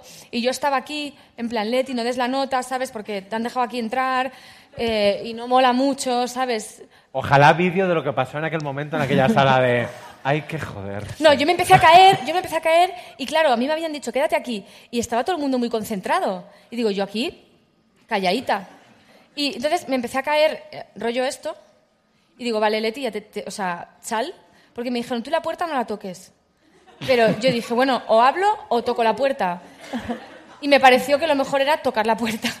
O sea, hay una mujer que tiene una anécdota que es una famosa, se desmayó en mi Ella, parto, ¿no? ella no se enteró, ella no se enteró, o sea, porque, porque yo estaba en un ensayo, entonces salí, ya en el pasillo me caí, vinieron las enfermeras, las matronas, tal, y me dijeron... Que la del cine se nos ha caído. Y yo, ya está, ya estás aquí dando la nota, ¿sabes? Encima que vienes aquí, que te dejan entrar en un sitio tan íntimo, tan tal. Y entonces eh, me llevaron a un cuartito, tómate un zumo y si quieres te vas. Y dije, no, no, yo de aquí no me voy. O sea, yo me tomo el zumo y yo vuelvo a ver el parto. Yo he venido a ver partos, mm, ¿sabes? Tengo que rodar. Y, y entonces ya me dejaron entrar. Aquí ya fui lista y me puse aquí. O sea, ya con las piernas abiertas. Yo haré de algo, venga. ¿Quién soy? Tú eres el marido, la pareja. La pareja estaba muy tranquila. ¿Estaba tranquilo? El amante no está. ¿Eh? ¿Estaba tranquilo? Él estaba, estaban los dos súper tranquilos, llevaban Ah, como bueno. 12 horas ya. Y entonces ya me quedé aquí y yo hablaba con ellos, o sea, hablábamos de cosas.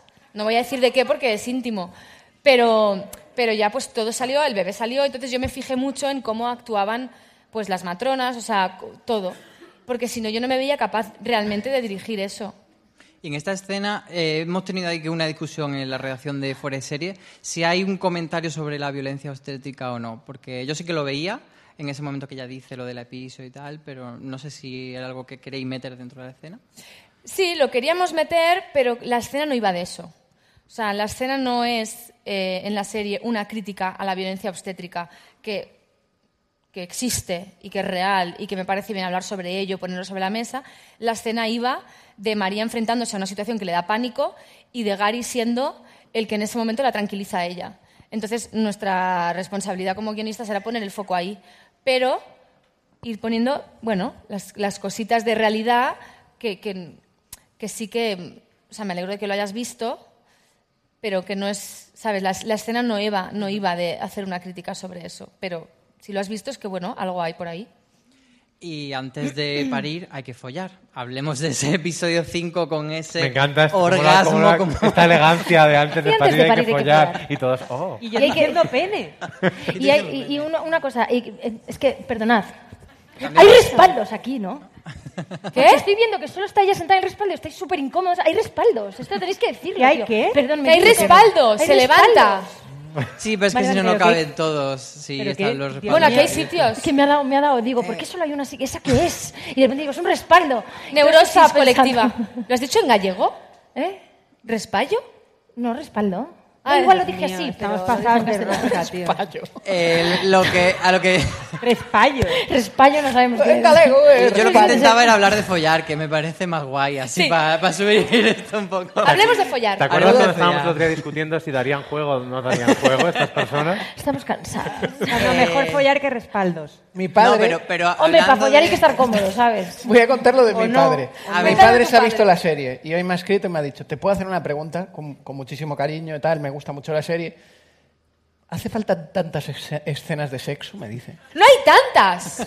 No hay tantas. Ya, pero- pero... bueno, pues él no- en la televisión convencional no veis escenas de sexo. Eso es cierto. Pero ¿quién, quién Claro, perdón, mi me- padre, mi padre. Pero yo quería preguntaros eh, cómo es de diferente eh, rodar una escena de sexo con mirada femenina, o sea, ¿cuál es la diferencia? ¿Qué es lo que se intenta como directoras mostrar y, y con- también lo que ponen en común con las actrices eh, respecto a las escenas convencionales de cualquier otra serie? Claro, la, la mirada es natural. O sea, la mirada es orgánica. Eh, y es nuestro punto de vista natural. ¿No? Yo imagino que un director, cuando va a rodar una escena de sexo, un director hombre, no piensa, yo como hombre, ¿cómo lo ruedo? ¿Sabes? Eh, imagino que no. Entonces yo lo que hago es, yo, Elena y Ginesta, pues plantearnos qué nos pone, qué nos gusta, ¿no? Hay una escena en la que a Tu Chris... propia experiencia, ¿no? Tu propia experiencia, una escena a la que, que- a la que Chris, ¿sabes? Le pone la cara encima de la... le pone la vulva. Sí, hoy, hoy estamos muy correctas. Hoy Se sienta en la cara de... para que le coma el coño el muchacho.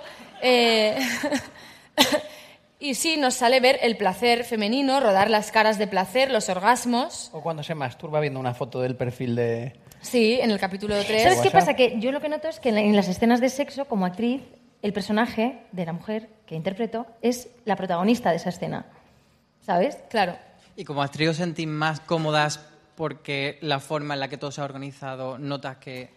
Bueno, eh, se hablaron mucho la- antes de rodarlas. Ella nos, nos preguntó hasta qué punto nos sentíamos cómodas y como dijo Celia antes, con ella íbamos a muerte. Eh, entonces yo, o sea, me acuerdo que estaba rodando una escena y que estaba eh, enrollándome con mi compañera y de pronto escuché a lo lejos, ¡córrete, córrete! Tú me haces quedar fatal como directora. ¿Por qué? Me pareció maravilloso. De hecho, me río por su córrete y lo ha dejado porque es maravilloso. Con el megáfono. A ver, que tú estés enrollándote con una actriz en, en- en- en una escena y de pronto escuches a la directora diciendo córrete, o sea, a mí me encantó. Porque- Ah, ¿te gustó? Pensaba Hombre, claro que no. que me gustó. Ah, no me va a vale. Se me dio de la risa. Sí, se me Lo dio que la pasa es risa. que me dio risa. Y está montado cómo se corre y se ríe. Y es súper bonito. Y hablando de sexo, tenemos una pregunta en vídeo porque alguien no se ha atrevido a hacerla en persona. No se ha atrevido. Hola, Leti. Eh, me gustaría saber tu opinión so- sobre el Satisfyer.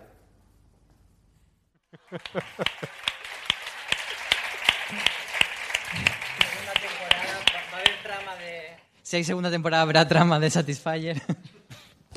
Mira, a ver. Este es un tema que hay que hablar.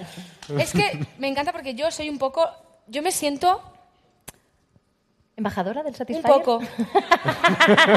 sí, porque he conseguido que muchas amigas entren por pesada, porque es como, no, yo ya, yo con los dildos ya, yo con mi mano voy muy bien, digo, sí.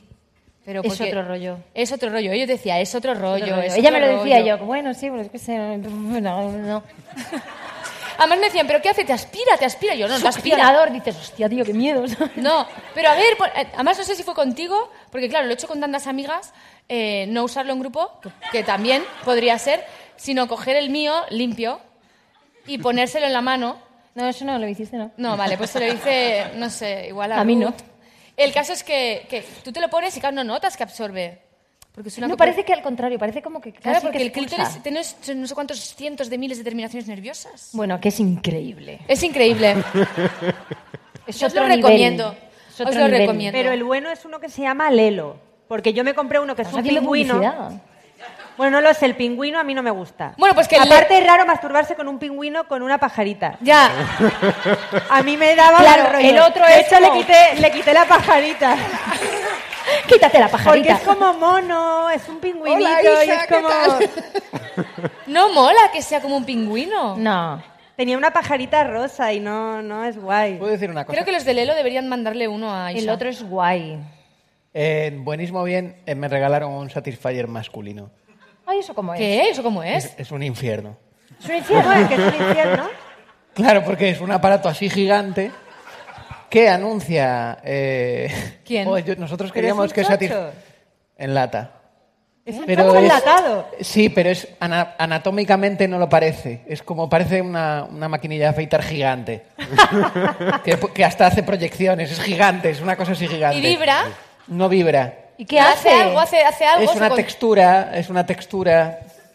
La palabra que buscas No quiero, es que ya está obvio. No es quiero fresh decir- light, el término Claro, exacto. Fresh light. Fresh light, sí. ¿Qué es eso? Eh, pues eso, lo que está Para, comentando. para es como- introducir eh, cosas. Hombre, hasta ahí hasta Y lo una- entendimos. Pero no, Pero no entiendo qué hace. no, pues nada. No, lo haces tú. No hace nada. Lo haces tú. Nada, Lo haces tú. Este Eh, hace más Lo haces tú y es muy creíble de textura. Y una- Yo no lo he probado, una me han textura. dicho. Pero si has dicho que tienes uno. ¿Eh? Pero si Si has dicho tienes que te han uno. regalado uno. Pero... ¿Y? Estamos aquí hablando de, de pingüino y Sí, de masturbador. pero esto aún tengo que deconstruir mi masculinidad. Hay una, ¿vale? una pregunta sana. ¿Tenemos una relación sexual entre los dos guionistas en la serie? ¿Cuál de los dos lo propone? ¿Cuál de los dos lo Sí, propone? de los dos guionistas, ¿quién dice, oye, ¿y por qué nuestros personajes no echan un polvo? Creo que estaba ya Estaba en la así. Biblia cuando entró Pues es que se, en- Burke. se enrollaba mucho más. En la Biblia era Sí. como una cosa Y- salvaje. Era responsabilidad tuya, entonces. O sea, Sí, lo que pasa es que yo cuando lo escribí, al principio, principio, no, no pensé que fuera a ser Burke. Eh, No, Hace- no, esa es la realidad. Y te dijiste, oh, mierda. Y no, no sé, de repente empezamos a escribir y pensé, tío, Burke, Burke, claro. Y yo, no, no, no, por favor. Sí, y además le, le dije, te No voy a poner falta. todo buenorro, te voy a poner tatuajes, ¿sabes? Sin gafas. Bueno, sin gafas ya no vas. Pero, como en requisitos te molan. engordaste 15 kilos, ¿sabes? Sí, eso te iba a decir un poco también para darle un Para poco de compensar. Pensar, vidilla. claro, el regalo, el regalito. Que aún no he visto. O sea, no he visto, no he visto las consecuencias. No estás Que- capitalizando el tema. ¿Eh? Bueno, él se va a ocupar de que seas el nuevo sex symbol. No, falta tu artículo, falta tu artículo. Y por último, siempre aquí en el Fuera de Serie Live acabamos preguntando una pregunta que es bastante obvia, de, eh, segunda temporada. ¿Habrá mm, que podremos ver esa segunda temporada si la hubiera? ¿Qué podéis contarnos? Ojalá. Ojalá. Ojalá, ojalá. Un pajarito nos ha dicho que... queremos. ¿Quién te lo ha dicho? Pues eso? el pajarito que venga a mi casa. Hay un pajarito que Un dice... pingüino con Que una vayan mandando contratos. Que vayan mandando contratos el pájaro. Hace así, hace ese ruido. Hace un ¿Qué ruido hace? agudo.